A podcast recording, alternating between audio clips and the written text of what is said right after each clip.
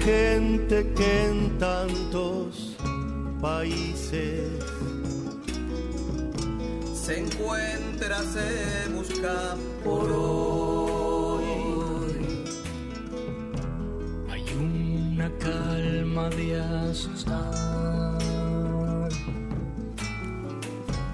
Recuerdos vagos de un Chicago.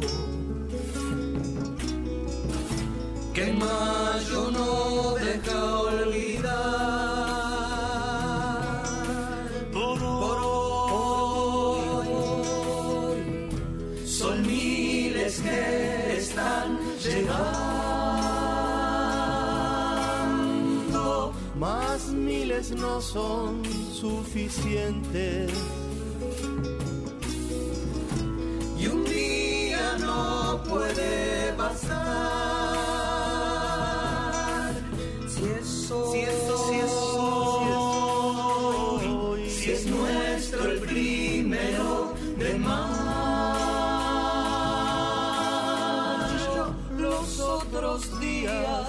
Quién son.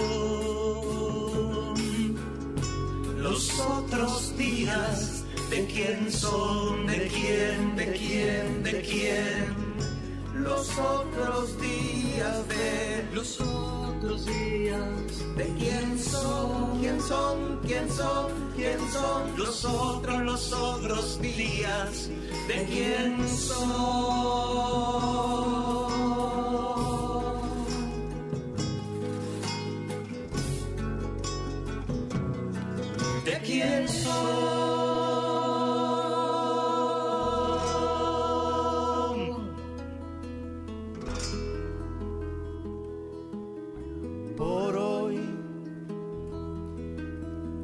Gente sueña y quiere ver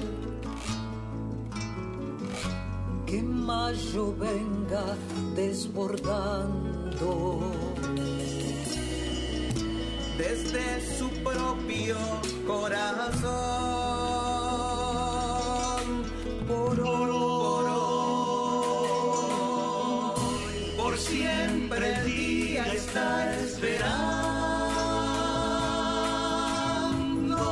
Sobre sus llagas su cansancio.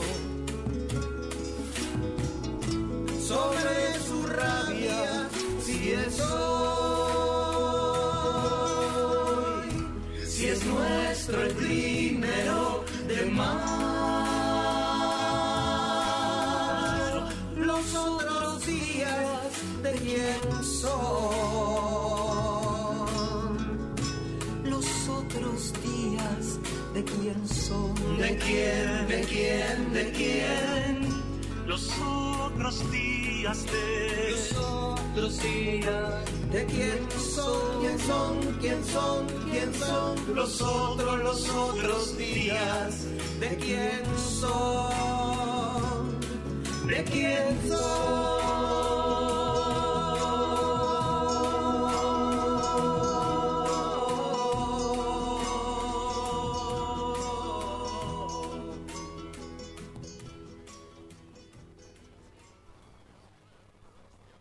El trabajo dignifica, dijo el general. Y es una frase que me gusta reivindicar.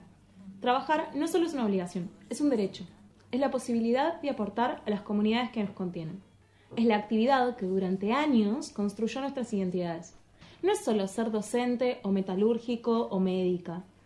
Es comprender qué queremos y qué podemos brindarle a la sociedad en la que nos encontramos. Desde hace miles de años que nos hacemos la ropa y los envases en los que nos alimentamos. Llegamos a dividir las tareas en función de quiénes cazan animales y quiénes cuidaban a las niñas mientras recolectaban frutas. El trabajo dignifica en tanto ordena, en tanto brinda tareas que mantienen y sostienen la vida, en tanto nos da una función y un rol social a cumplir. Sí, sí, todo muy lindo, pero capitalismo. Lo que dignifica son los derechos laborales. Y esto no lo digo yo, lo leí en Twitter. No solo se trata de entender qué le aportamos a las comunidades que construimos. Se trata también de ser parte de dichas sociedades desde posiciones de libertad. Y no hablo de la berreta que pregona mi ley. hablo de la posibilidad de comprender que somos gracias y por les otros, aunque muchos nos quieran hacer creer que es a pesar. Contribuir al trabajo social, a la división de tareas, es también construir conocimiento y entender que no podemos abarcar todo. Por eso nos organizamos.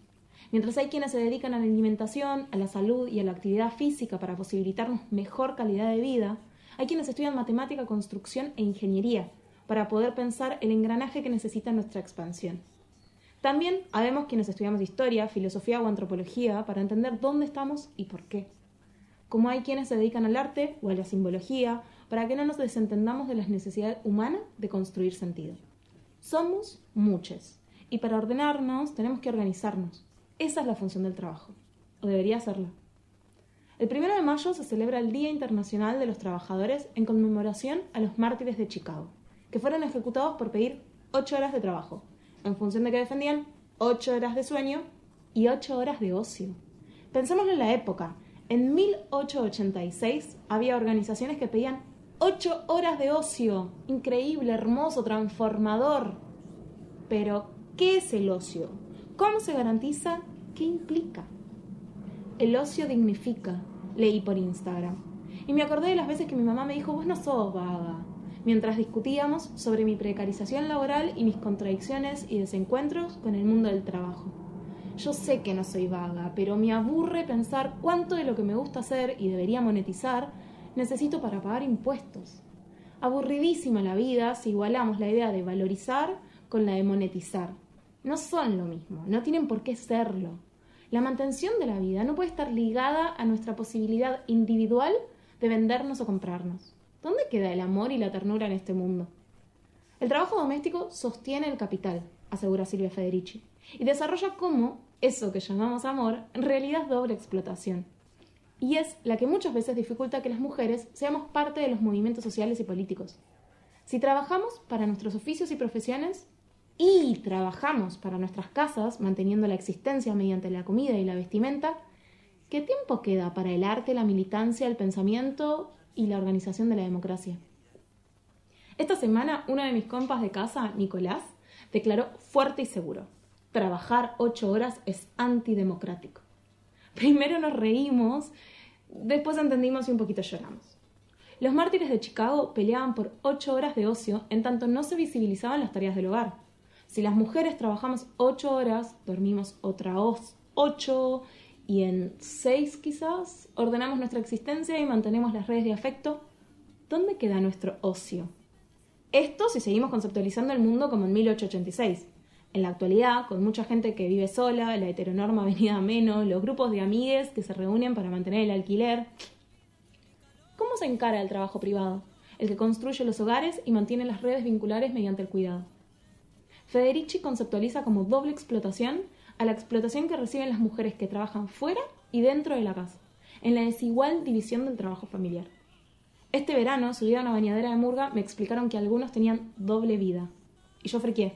Por suerte no se referían a los que me había imaginado. No se trata de hombres que tienen dos familias, sino de personas que mientras salen en carnaval, haciendo tres tablados por noche durante 40 días, trabajan ocho horas en oficinas, consultorios o locales. Esta novedad quedó rebotando en mi cabeza. En lo personal, se me hizo dificultoso mantener el ritmo de mis amigas que salen en carnaval. Trabajé todo el verano seis horas en un local y muchas veces decidí no ir a tablados para poder dormir mejor.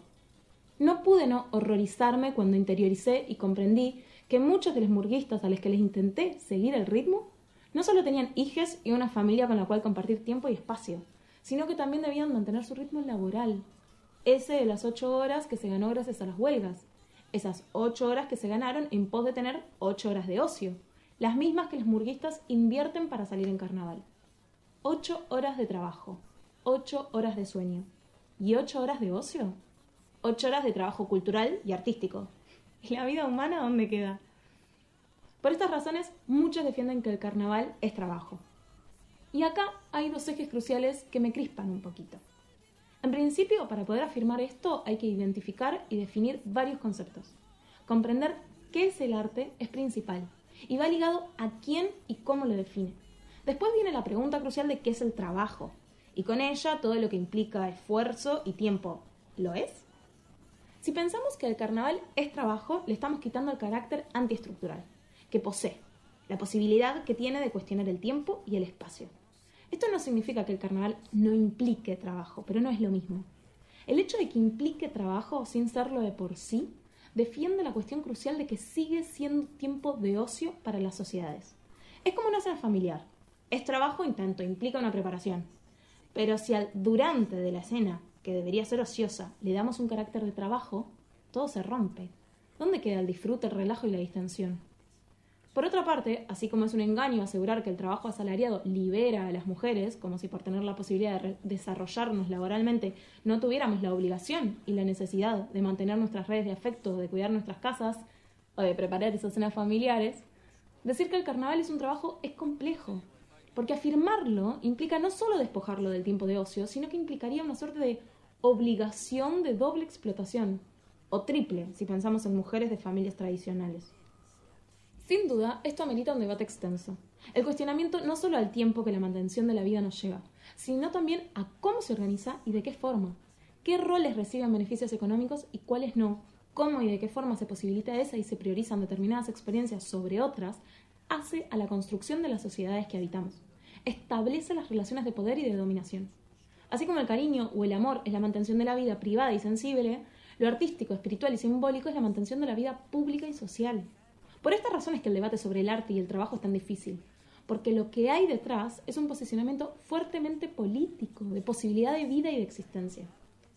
En el caso de Montevideo, estipular que quienes concursan están trabajando puede ser tanto una apuesta de izquierda por el reconocimiento de su labor artístico, como la posibilidad liberal de que se haga usufructo de experiencias que no concursan, como el encuentro de Murga Joven, estableciendo de nuevo la existencia de un sistema o de una forma en tanto se explota una instancia no monetizada.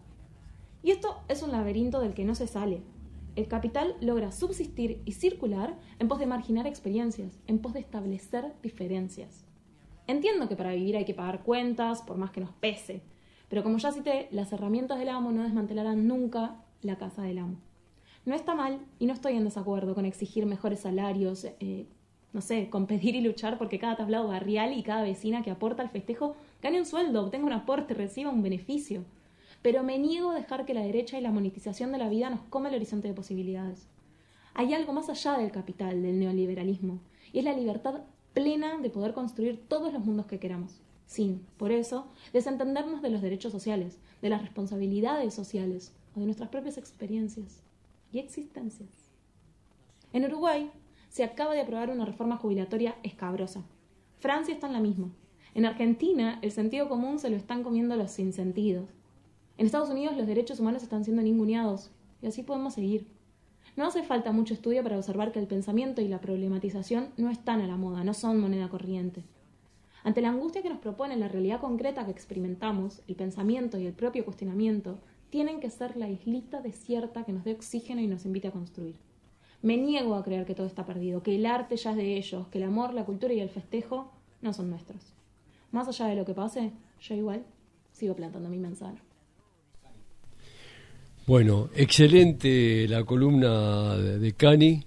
Eh, como ella decía, el trabajo dignifica eh, en esta etapa eh, de capitalismo cada vez más salvaje, donde uno poco se lleva el resultado del trabajo y el esfuerzo de la clase trabajadora. Yo quería rescatar un par de cosas que me parecen muy buenas que ella lo haya planteado.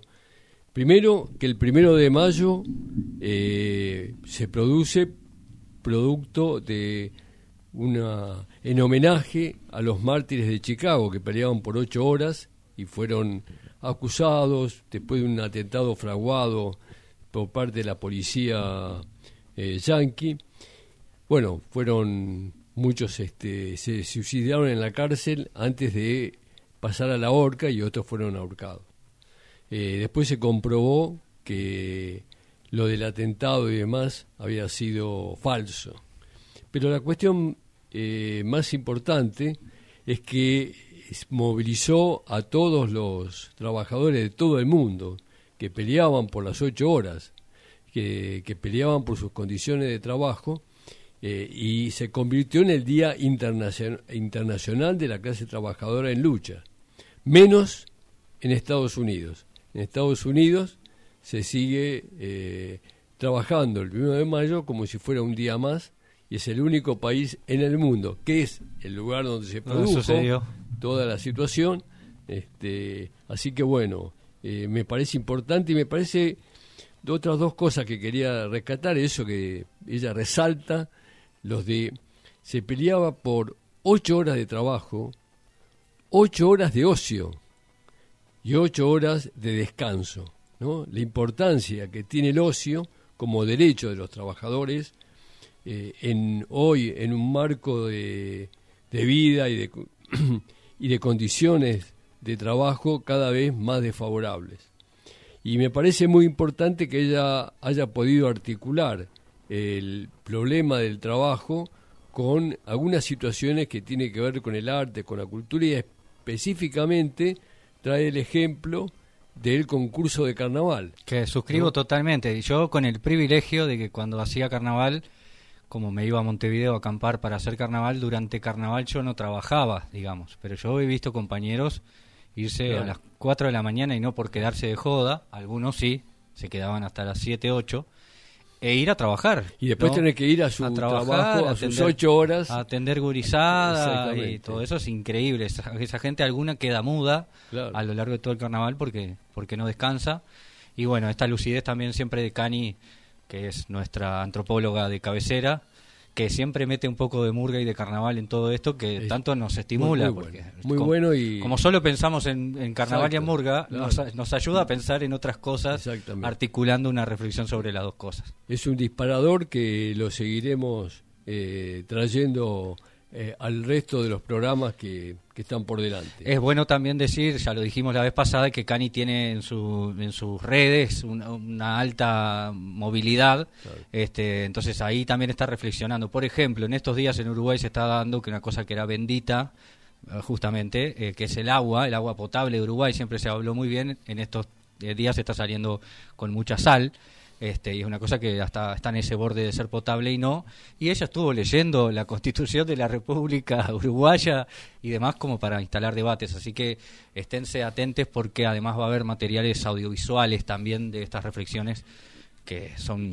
Y, nos vamos a comprometer a que poder tener dentro de nuestras redes sociales algo que resuma todas las columnas de Cani porque han sido muy, muy valiosas. Bueno, terminamos con el último tema y un llamado a la protesta y a la lucha de los trabajadores.